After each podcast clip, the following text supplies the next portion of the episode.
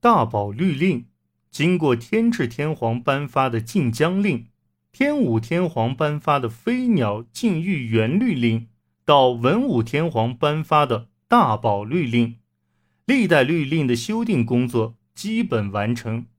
后来在养老二年，虽又进行了一次修改，但那仅是枝节的修改，而且养老律令在制定以后。近四十年没有实行，所以养老律令的位置实际上完全可以由大宝律令来代表。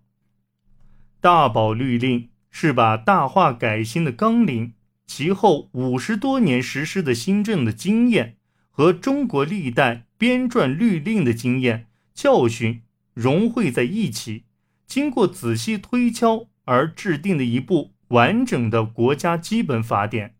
它是一部综合性的法律体系，兼具高度的文化性和伦理性。圣德太子的文化国家理念和大化改新的法治国家观念在凝聚其中，是古代国家政治、思想、文化的最高统一表现。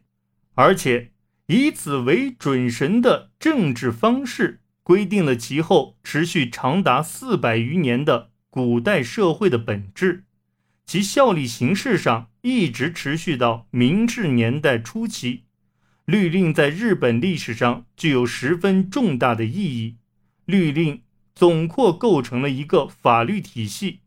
如果细分的话，则律相当于刑法，令相当于行政法、民法、商法和诉讼法等。大宝律令是由。律六卷、令十一卷组成的，现在分别从官制、身份制度、土地制度、财政制度、司法制度等方面概述它的内容。